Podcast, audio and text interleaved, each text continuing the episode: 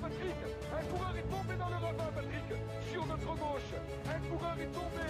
Un coureur est tombé, il s'agit d'un coureur. Attendez, je vais regarder descendre de ma moto. je, Oui, je vais attendre. Je regarde bien Luc Zoule avec l'attaque d'Andy là, c'est Nibali le premier à sauter dans sa roue. Frank Schleck est juste derrière. Et Alberto Contador qui vient de partir. Lance Armstrong est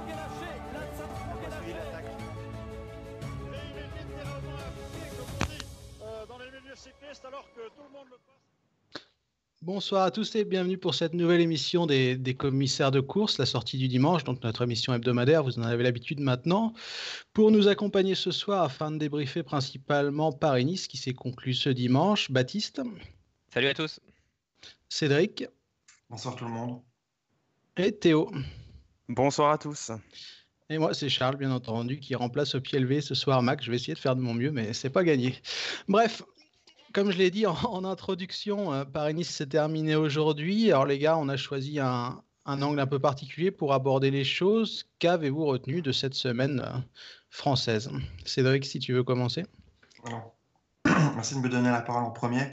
Pour commencer, je vais euh, rebondir sur ce que j'ai dit il y a exactement une semaine qu'on avait déjà parlé de la première étape de Paris-Nice. Et c'est le, fait qu'il y a eu des bordures et que c'était très sympa d'avoir deux jours où vraiment tout le monde a dû batailler pour arriver à l'arrivée sans perdre du temps. C'était vraiment extrêmement intéressant de voir. Pour moi, c'est vraiment le point principal. Il y a eu beaucoup de choses assez intéressantes dans cette course, mais je pense que vous allez tous en parler dans les minutes qui suivent. Donc, je mentionne les bordures comme vraiment le gros plus qui a animé le, début de, la course. Et peut-être le point négatif, c'est l'attitude des, des conti-pro françaises qui sont candidates à la dernière euh, invitation pour le Tour de France qui se sont pas montrés vraiment à la hauteur de, nos espérances. Voilà, un plus, un moins. Mais globalement, j'ai trouvé que la course a eu pas mal de points positifs. Voilà. Ouais, tu, soulignes le rôle du vent. C'est vrai que le vent euh, a, beaucoup joué sur ce. C'était intéressant de noter, euh, on en parlait hors antenne juste avant, que au matin du contre-la-montre, on n'a en fait pas du tout euh, encore eu d'étape de montagne. Le week-end de montagne finale n'a pas, pas, pas encore démarré.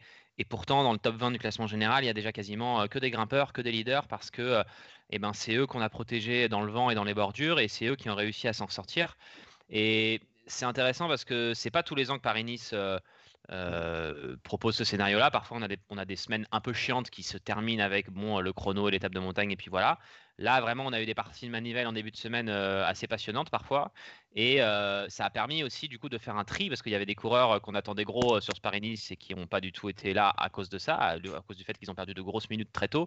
Je pense à, au vainqueur sortant, Marc Solaire, je pense à Simon Yates. À, qui d'autres Yannis Aguirre bien sûr et à l'inverse d'autres coureurs s'en sont sortis dont le vainqueur final on l'a pas encore cité Egan Bernal qui remporte il faut quand même le dire son premier Paris-Nice pour sa première participation et au-delà de la victoire de Paris-Nice, au-delà du palmarès, au-delà du fait d'inscrire son nom à la suite d'une longue liste de grands noms, euh, pour Bernal, peut-être le plus important cette semaine, c'est justement d'avoir gagné un Paris-Nice comme celui-là.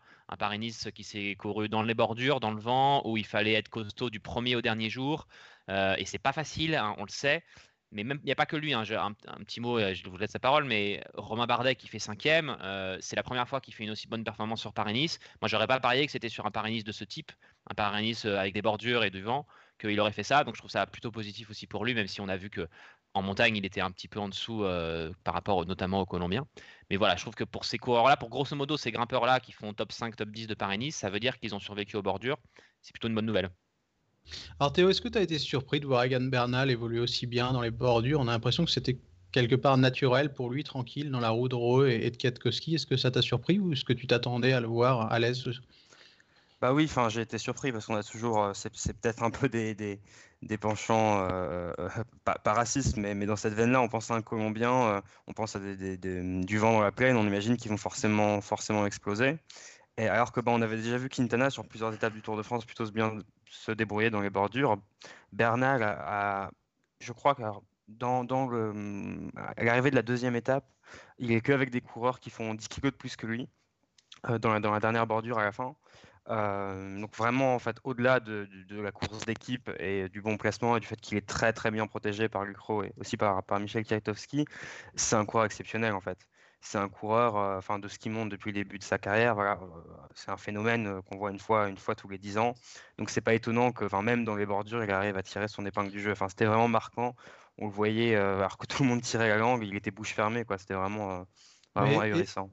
Est-ce que Baptiste, justement, le moment le plus bluffant, c'était pas ce moment, je crois que c'était à 5, 6 bornes de l'arrivée lors de la deuxième étape, où ils sont à 3 à accélérer et, il est là, quoi, sur le plat, mmh. avec ses, Flandriens. Enfin.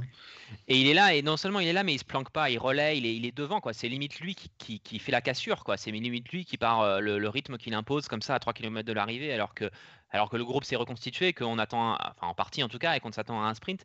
C'est lui qui remet une couche, c'est pas sur son terrain, et voilà. Et j'en je, on l'avait jamais vu se comporter encore sur des, sur un, par un temps comme ça et sur des routes comme ça. C'était quelque chose pour l'instant d'inédit à son, en, ce qui le concerne, mais ça lui ressemble de ce qu'on sait de Bernal, ça lui ressemble.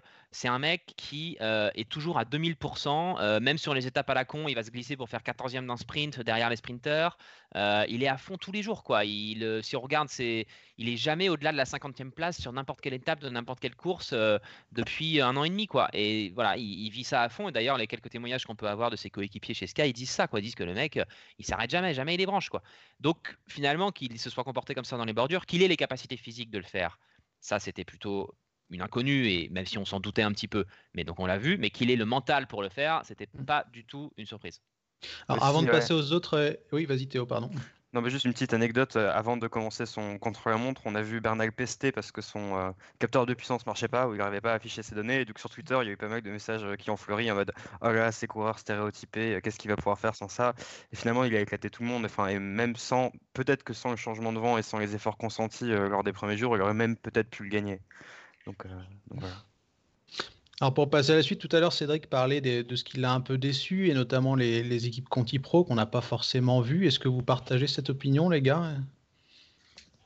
Alors, juste préciser les Conti Pro qui sont candidates à une invitation, parce que euh, Cofidis, enfin, grâce à Nicolas D, s'est très bien comporté hier, et Delco a aussi fait un tour où ils ont vraiment été assez visibles sur plusieurs étapes. Donc c'est vraiment euh, Arkea et euh, Vital Concept And Breakfast qui, qui m'ont déçu.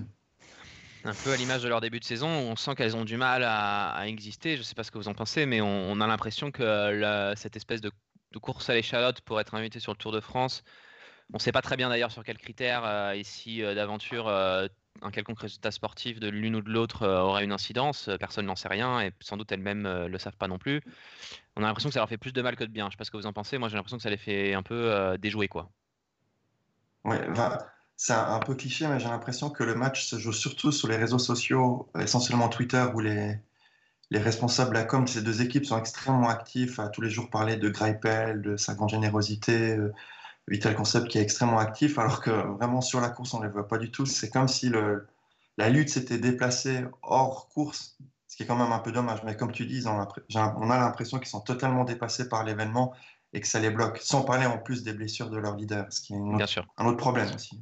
Mais est-ce que au final, le grand gagnant de ce, choix de, donner la sélection après Paris-Nice, c'est pas SO Parce qu'on a entendu Vital Concept dire euh, laissez-nous faire nos preuves, sportivement, on va montrer ce qu'on veut.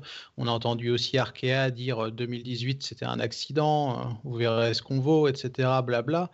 Et là, on a Amaury Sport Organisation, qui est aussi, pour ceux qui ne le savent pas, organisateur du Tour de France, qui dit bah voilà, ok, faites vos preuves sportivement sur Paris-Nice. Et au final, bon, il y a eu de la malchance. Hein. Roland s'est blessé avant Paris-Nice et Barguil a malheureusement été victime d'une très lourde chute. Mais au final, le bilan à la fin, c'est que bah, ces deux équipes-là n'ont pas pesé sur la course. Donc... Euh. Après, pas peser sur la course, c'est peut-être un peu, un peu difficile, par exemple, pour, euh, pour Vital Concept, qui en, a quand même deux, enfin, deux euh, cinquièmes places sur des étapes. C'est pas, c'est pas, c'est pas dégueulasse comme résultat, mais le problème, c'est que c'est pas, je pense pas que c'est ce qu'ASO, ce que attend. Enfin, des cinquièmes places sur Paris-Nice au sprint, ça vaut du fond de top 10 sur le tour et on les a quasiment pas vus à l'avant. C'est surtout ça le problème pour, pour Vital Concept, c'est que pendant très longtemps, ils ont semblé se concentrer autour de, leur leader, Brian Cocard. Même lors de la quatrième étape, il est lâché un peu plus tard que les autres sprinters, mais bon, quand même plutôt loin de l'arrivée. Et il y a une com sur, lors des interviews, on a vu Cyril Gauthier en parler, on a vu Jérôme Pinault faire des tweets là-dessus sur la forme exceptionnelle que tenait Brian Cocard, alors que des coureurs comme Trentin ou Colbrelli étaient encore dans le peloton. Donc vraiment, on a cru que, enfin, ils se sont focalisés sur Cocard comme si c'était un coureur qui avait déjà gagné en World Tour. Et je pense que c'est ça un peu qui leur a gâché, gâché leur Paris-Nice. Mais est-ce que Arkea a pas bien joué au final? Parce qu'en perdant Barguil, ils avaient un effectif, enfin des performances qui sont moins bonnes, moi je trouve, sportivement que Vital Concept. on les a plus vus à la télé? On a vu Gébert aujourd'hui, on l'a vu aussi avant, on a vu Pichon qui ressortait à un moment du groupe de tête. Est-ce qu'ils ont plus géré ou mieux géré par rapport à ça que Vital Concept en termes de communication ou de visibilité en tout cas? Mais justement, quels sont les, critères qui font qu'une équipe va être invitée ou non? Et euh, bah, pendant la semaine, j'ai interpellé euh, Vital Concept sur, euh, sur Twitter, puis j'ai dit, on ne vous voit pas, puis il m'a répondu, mais si, on est là, on fait 5, 9, machin. Et c'est vrai que les résultats ne sont pas mauvais en soi pour une Conti Pro sur une, course de ce prestige, mais comme euh, je crois Théo l'a mentionné avant, on ne les voit pas du tout de, la journée. On découvre qu'ils sont sur la course lorsqu'on regarde le top 10 à la fin de l'étape, et c'est sûrement pas comme ça. Et c'est pas ce qu'attend ISO, parce qu'on sait que, de nouveau, comme l'a dit Théo, qu'il y, aura, une grosse densité pour les sprints. Et donc, ce qu'on attend de ce type d'équipe, c'est d'animer, d'être présent et de mobiliser les foules Ouais, Baptiste, tu veux Ouais, ouais, non, mais en fait, je trouve que ce que tu as dit tout à l'heure aussi, c'est très important. C'est-à-dire, en fait, ça virait à la com, quoi. C'est-à-dire, euh, à, la, en fait, le moindre, le moindre petit truc est monté en épingle, sur, notamment sur les réseaux sociaux, en mode, à regarder comme. Euh, comme on est fort, comme on est présent, comme on représente, etc. Et en fait, c'est un peu ça le problème. C'est-à-dire que tous les suiveurs du cyclisme, et particulièrement les Français, ont les yeux rivés sur ces deux équipes-là de façon totalement exagérée par rapport à leur mmh statut et à ce qu'elles peuvent prétendre faire sur Paris-Nice. On parle quand même d'équipes continentales pro, euh, donc de deuxième division, qui courent dans une, sur une course de première division sur laquelle il y a l'ensemble des équipes World Tour et qui faisait une des plus grosses du calendrier World Tour. On parle quand même de Paris-Nice. Et évidemment que ces équipes-là ne vont pas tout casser sur Paris-Nice. C'est impossible. Ce qu'a fait Direct Energy l'an dernier en remportant euh, deux étapes, si je ne dis pas de bêtises, sur Paris-Nice, c'est unique. Je veux dire, ça n'arrive jamais quoi qu'une équipe Continental Pro gagne deux étapes la même semaine sur une épreuve du niveau de Paris-Nice en World Tour. Ça n'arrive jamais. C'est une anomalie. Voilà, donc on ne peut pas attendre de ça de Arkea et Vital, c'est pas la question. Mais du coup, on est rivé là-dessus et je pense que la pression du truc fait que, sur le point de vue de la communication, les équipes euh, montent en épingle le moins de petits trucs. J'ai en mémoire un tweet de Vital Concept sur le fait qu'ils étaient trois dans le peloton sur euh, une étape du Massif Central et, en montrant ça comme étant un truc de euh, regarder comme on est fort, c'est un petit peu ridicule. Évidemment que c'est une bonne, hein, c'est bien d'en avoir trois dans le peloton. Ça n'a rien de spectaculaire non plus. Et en fait, on en est à essayer de valoriser ce genre de truc là comme si ça allait faire une quelconque différence. J'ai l'impression que, voilà, un peu, je, trouve ça triste un peu. je m'en désole. Que ça se noie un peu là-dedans cette compétition un peu bête quoi. Et je, me demande un peu à quoi tout ça. Euh, enfin, je trouve ça tout ça un peu vain. Alors, pour conclure sur ce sujet des, des Conti Pro, est-ce qu'au final, on ne peut pas dire que c'était un cadeau empoisonné et qu'il aurait mieux valu trancher avant, tout simplement? Vu le déroulement, sans doute, oui. Et surtout, ça offre une, un merveilleux, une bonne, très bonne raison à SO pour dans le futur ne pas forcément inviter trois équipes, euh, trois équipes françaises et en inviter que deux vu le niveau affiché euh, par les équipes.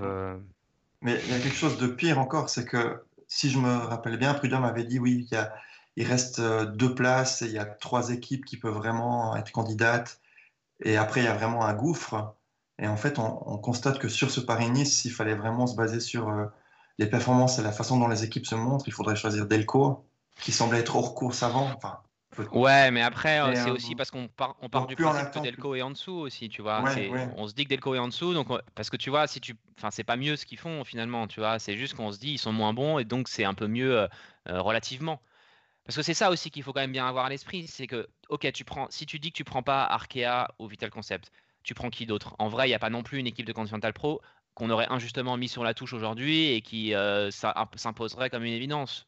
J'ai pas l'impression, en tout cas. Dites-moi. Mais le, souci pour conclure là-dessus, il est peut-être là, c'est que, bah, en fait, il y a un gouffre maintenant qui est vraiment énorme entre la, le World Tour et les Conti Pro. Et à part Cofidis, qui peut peut-être avoir prétendre à un statut intermédiaire, on se rend compte que bah, c'est pas que c'est faible, parce que le mot est pas forcément sympathique, mais il y a un vrai écart entre la, la première et la deuxième division. Donc du coup, c'est vrai que, comme vous l'avez dit, sportivement, ben, on se demande un peu qui choisir, parce qu'en début d'année, on parlait d'Israel Cycling Academy, qui avait un gros effectif, 30 coureurs. Au final, on se rend compte que bah, ça ne gagne pas du tout. Androni, c'est un peu plus dur, ils ont perdu des mecs. Rompot, ils ont perdu des mecs aussi. Donc, bah, au final, le choix, c'est un peu un choix par défaut, quoi, si, si je peux conclure là-dessus.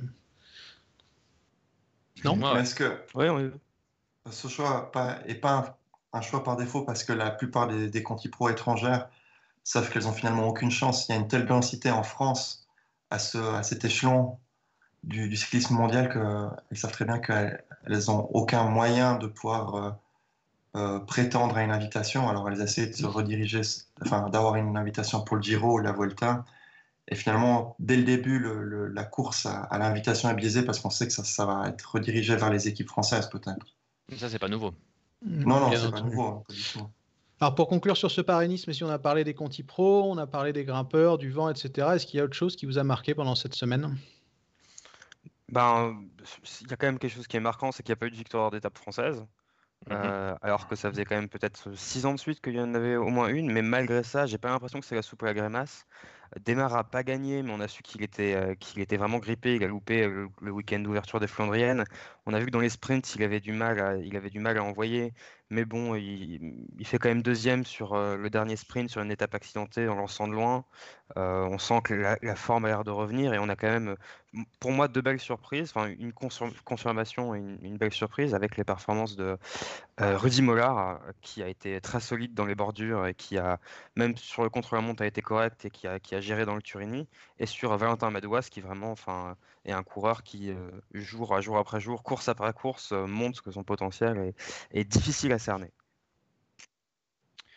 Je citerai euh, Dylan Groenewegen pour ma part, quand même, euh, qui fait un double-double euh, en remportant les deux premières étapes, leader plusieurs jours et qui s'affirme comme un des sprinteurs les plus costauds du début de saison largement. Sam Bennett aussi, d'ailleurs, hein, qui, pareil, remporte deux étapes. Donc voilà. Et c'est Mathieu, je crois, dans les commentaires mmh qui en parlait. Jack, Egg, qui finit un peu dans l'anonymat, certes, mais quatrième de Paris-Nice. c'est un coureur qu'on a souvent vu au service de ses leaders chez Mitchelton. Et voilà, pour une fois qu'il avait, grâce en fait à comment dire, à la disparition de Simon Yates dans les profondeurs du classement dans, la, dans les premiers jours de course, lui a bien tenu les, son rang dans les bordures et ça lui permet de d'être devenu leader sur la course et de faire quatrième, c'est très performant et ça correspond au niveau qu'il a affiché depuis longtemps sans avoir l'occasion de l'exprimer.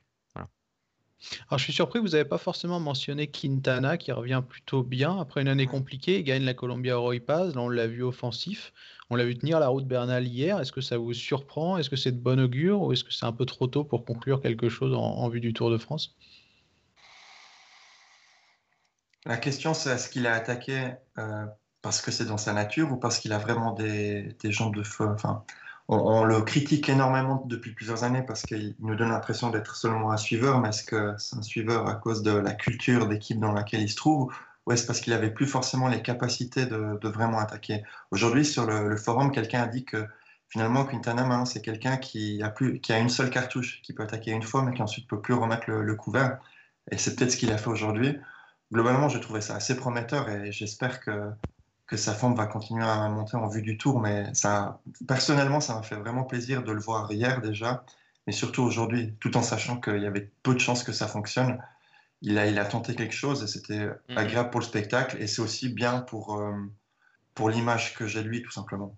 À voir peut-être s'il confirme du coup sur euh, la Catalogne ou le Pays-Bas, je ne sais pas sur laquelle des deux il, sera aligné, mais on aura peut-être un, un, meilleur aperçu. Alors messieurs, il n'y avait pas que Paris-Nice cette semaine, il y avait aussi Tirreno Adriatico qui a commencé mercredi dernier. Il reste deux étapes, une étape plate demain et un chrono euh, final d'une dizaine de bornes, je crois. Et pour l'instant, c'est Adam Yates qui tient la corde devant, devant Primoz Roglic. Est-ce que vous voyez les choses rester en l'état ou pas du tout? 25 secondes sur 10 bornes. Euh, même ça dépend s'il a, si comme son frère Simon, euh, il, a progressé en chrono depuis un an et demi ou pas. Roglic roule quand même très très fort. Ça devrait pas se jouer à grand chose. C'est ton avis aussi, Théo euh, oui, bah après, j'ai pas, j'ai pas vraiment pu euh, suivre les étapes euh, de ce week-end, donc j'ai pas vraiment pu cerner la forme de chacun. Mais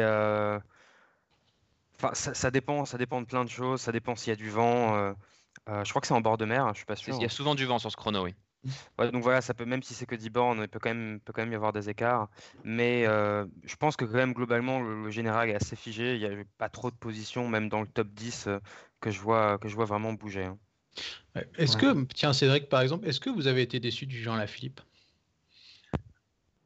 Aujourd'hui et hier Non, bon alors aujourd'hui, euh, j'avoue que j'ai pas regardé la course parce que j'étais focalisé sur, sur Paris-Nice et j'ai vraiment suivi que de loin les, ce qui s'est passé, donc je sais pas vraiment ce qu'il a fait, mais non, je suis pas vraiment, je suis pas vraiment choqué, non, et je le vois pas faire mieux que cinquième euh, d'ici la fin de la course. Euh, je dirais qu'il est à son niveau, qu'il est à un relativement bon niveau après avoir gagné l'Estradé et que c'est très certainement pas un objectif pour lui, même si le, le parcours s'en est un peu différent. Je pense pas qu'il était là avec de grosses ambitions pour le classement général, donc euh, je trouve que c'est un excellent résultat pour lui, à vrai dire. Surtout quand on voit par qui il est entouré. Hein. Euh, il, a, il, est entre euh, Dumoulin, Pouls et Pinot, donc qui sont vraiment des coureurs de, de course par étapes. Donc non, je trouve que c'est un excellent résultat. Mais de nouveau, j'ai pas vu la course, donc je pourrais pas dire s'il y avait la manière ou non on, sent que c'est vrai que c'est un parcours où on se disait qu'il aurait pu mieux, mieux faire que ça sur les étapes de samedi et dimanche, mais c'est sur une course par étape euh, où il n'était pas forcément bien placé au général et on l'a vu. J'ai envie de dire qu'on l'a vu davantage exploser que ça par le passé sur des courses par étapes. Je pense notamment au Tour du Pays Basque l'an dernier. Euh, donc à ce niveau-là, même si on pouvait espérer un petit peu mieux, c'est quand même encourageant sur sa capacité à quand même répéter les efforts et à pas totalement passer par la fenêtre. Il est certes, alors là aujourd'hui par exemple, il y a quelque chose moi qui m'a marqué, c'est qu'il arrive dans le groupe qui, dans un groupe à deux minutes du vainqueur euh, Fugelsang du jour, qui joue la huitième place, je crois, de mémoire, et il fait dernier du groupe, au sprint sur du plat. Euh, d'habitude, à Philippe, au sprint sur du plat, il n'est pas dernier du groupe. Donc clairement, il est arrivé cramé et il, s'est fait la peau pour être dans ce groupe-là, qui arrive quand même à deux minutes du vainqueur. Mais voilà, ça veut dire qu'il euh, n'est pas non plus un quart d'heure derrière. Il a, tenu quand même quelques roues pour faire 13 ou 14, je crois. Donc bon, voilà, c'est pas mal. Et je parlais de Fugelsang, on a encore eu un doublé Astana ce dimanche avec, avec euh, Isagir qui gagne à Paris-Nice et Fugelsang qui gagne à Tirreno Adriatico. Un doublé Astana sur Tirreno Adriatico avec Fugelsang et la veille Lutsenko qui chute deux fois dans les 5 derniers kilomètres et gagne quand même. Euh, ils, vont, plutôt pas mal les Astana en début de saison. Ils auront quoi 18, 19 Je ne sais même plus à combien ils sont. Mais ceci étant, pour modérer un peu mon propos, ils sont pas hyper bien placés au général de Tirreno Adriatico, euh, Fugelsang et Lutsenko, pour des mecs qui ont, qui ont paru très forts sur ces deux étapes-là. C'est pas non plus eux qui dominent au général. Bah, Fugelsang va faire son podium, mais hum, il n'arrivera pas à remonter ni Roglic ni Hetz, je pense. Ça me permet une transition parfaite. Hein. au vu du feu qu'ils ont dans les jambes, les Astana, est-ce qu'il y en a un qui peut gagner Milan-San Remo samedi prochain ou pas? Bah, Ça aurait pu être Lutsenko, mais il le fait pas. il y a toujours, il y a aussi non, il y a, il y a Kort Nixon qui a gagné sur, euh, qui a gagné sur Paris-Nice. Parce qu'aussi sur Paris-Nice, Astana, ils ont fait un début de, début de course horrible, tous leurs leaders qui sont tombés et qui abandonnent, et finalement ils s'en sortent quand même avec euh, deux victoires d'étape. Euh, ça dépend du scénario en fait. C'est ça, vous voyez vous comme scénario? Bah, Moi je pense que le scénario ça dépend de Peter Sagan. Euh, si Sagan, Sagan qui était malade d'ailleurs cette semaine sur le. Ouais, mais il a quand même réussi à faire deuxième dans le sprint. Euh, ça dépend de, de ça dépend du vent sur le podio, ça c'est comme, comme d'habitude. Mais si voilà, s'il y a des coureurs comme Sagan ou Alaphilippe tente, de sortir, mais je pense que surtout la, clé de voûte, c'est Sagan. S'il y a un petit groupe qui arrive à se détacher euh, et qui s'entendent jusqu'au bout, euh, Enfin, je, pense que c'est possible que 5-6 mecs se détachent. Je ne pense pas qu'on va revoir Vincenzo Nibali euh, qui suit une attaque bidon de Chris Neylands et qui arrive jusqu'au bout. et après, si ça arrive au sprint, moi je vois bien Arnaud Desmar encore faire terminer dans, les premiers du, du peloton. Quoi. On parle d'Astana, mais euh, c'est peut-être Quickstep, l'autre équipe très en forme du début de saison, qui à la clé parce qu'ils ont quand même Alaf et Viviani. Et, Philippe Viviani, il a jamais rien fait sur. Euh, enfin, sur après 300 km, je suis pas sûr que ce soit encore le mec le plus rapide. Euh. Ça, c'est possible, mais bon, il est italien et c'est dans une équipe ultra dominatrice sur les classiques, donc ce sera quand même un, un atout important. Et en plus, euh, bon, il y a des coureurs qui n'ont jamais rien fait à euh, San Remo, sauf l'année où ils gagnent. Hein. Par exemple, euh, mmh. Cavendish qui gagne une année et puis qui a jamais pu, rien fait derrière. Donc ça peut arriver. Et Cavendish avait une forme et une domination sur le sprint en 2009 quand il gagne, un peu comparable à celle de Viviani aujourd'hui, je pense. Enfin, il, dominait, je pense, encore plus quand même le sprint à l'époque, mais voilà. Viviani, je trouve aujourd'hui, à part le fait qu'il n'a pas d'historique sur Milan-San Remo, il n'y a pas grand-chose euh, qui a priori euh, l'empêcherait de gagner. Je trouve, euh, il a, le, il a les, enfin, le profil lui convient, il va très très vite au sprint et il, bat régulièrement ses adversaires. Il a un peu la pancarte quand même. C'est la stratégie d'équipe qui peut le faire perdre, à vrai dire. Avec Gilbert et Alain Philippe, s'ils décident d'être très offensifs, c'est, eux qui peuvent vraiment empêcher le, sprint massif et ensuite de, d'entraîner avec eux d'autres coureurs comme Sagan ou autre. Mais, mais qui accompagnerait Gilbert ou Alaf dans, dans, le podio Parce que à part Nibali l'an dernier qui gagne tout seul, enfin, c'est c'est quasiment jamais bah, comme ça que ça arrive. Il faut. Bah si, on y a eu l'édition. Il y a quand même euh, que gagne. Euh, euh, où il y a Sagan et Alaphilippe. Enfin, ils sont partis à trois. ils sont plusieurs. Ouais, voilà. Est-ce que le... Bon, moi j'ai pas la liste. mecs partir ensemble. Ouais. Mais il y a... c'est vrai que Valverde il sera ou non? C'est vrai. Si si, je Tom crois. Dumoulin, je sais pas. Grégoire Lavermat. Mais est-ce que Sagan a les jambes cette année de sortir dans le bah, podium? enfin, S'il a été malade, moi je le vois pas être capable de suivre un Alaphilippe euh, comme il l'avait fait il y, a, il y, a, deux ans ou trois ans, je sais plus. Ça, ça me paraît compliqué. J'ai un peu de mal à y croire aussi. Ouais. Il y a une interview qui est parue récemment en anglais où il raconte qu'il vieillit, que c'est de plus en plus dur de, de s'entraîner, enfin, qu'il doit de plus en plus s'entraîner pour être au même niveau. J'ai l'impression qu'il anticipait un peu une, un printemps moins flamboyant que d'habitude. Je ne sais pas si c'est juste un, la lecture, une lecture biaisée que j'ai, mais voilà. J'en attends pas beaucoup, en, tout cas pour Milan San Remo. Peut-être après plus, mais voilà. Alors, pour conclure, parce que ça fait déjà plus de 25 minutes et l'émission touche à sa fin, messieurs, un prono, votre top 3 pour Milan San Remo euh, samedi prochain. Baptiste, si tu veux commencer je trouve qu'il y a davantage de signes euh, de bonne forme chez les sprinters que chez les offensifs et je pense que c'est plutôt une année pour un sprint quand même. Euh, et je vois bien, je vois bien quand même Elia Viviani euh, à domicile en plus, euh, voilà, toucher le Graal pour lui et, remporter un San Remo. Et après sur le podium, probablement effectivement Arnaud Desmar qui est jamais aussi fort au sprint que quand les autres le sont un peu moins et donc au bout de 300 km. Et en troisième, je ne sais pas trop. peut-être Sagan quand même qui reste un coureur de San Remo qui pareil au bout de 300 bornes à la, à la à la malice, l'expérience pour aller faire, euh, faire un podium et toucher, un, toucher ça. Quoi. Pas, pas les jambes pour la gagne, mais l'expérience suffisante pour, euh, pour euh, le podium. C'est vrai Bon, je vais totalement me planter, mais je dirais Colbrillier devant Trentin et le troisième, ça sera Démarre. Avec un scénario de course assez particulier pour que ça se produise, évidemment. Mais c'est parce que je suis optimiste et j'espère qu'il n'y aura pas le vrai sprint massif tel qu'on l'envisage. Et toi, Théo? Bah, Je ne vais pas refaire le podium entier parce que sinon je vais redire les mêmes noms, mais vous n'avez pas cité euh, Caleb Ewan qui n'a pas gagné sur Paris-Nice, mais qui a fait un, qui fait un bon début de saison et qui a, Deuxième remporté, qui a remporté le dernier sprint massif euh, sur, euh, sur la Via, je sais plus comment elle s'appelle.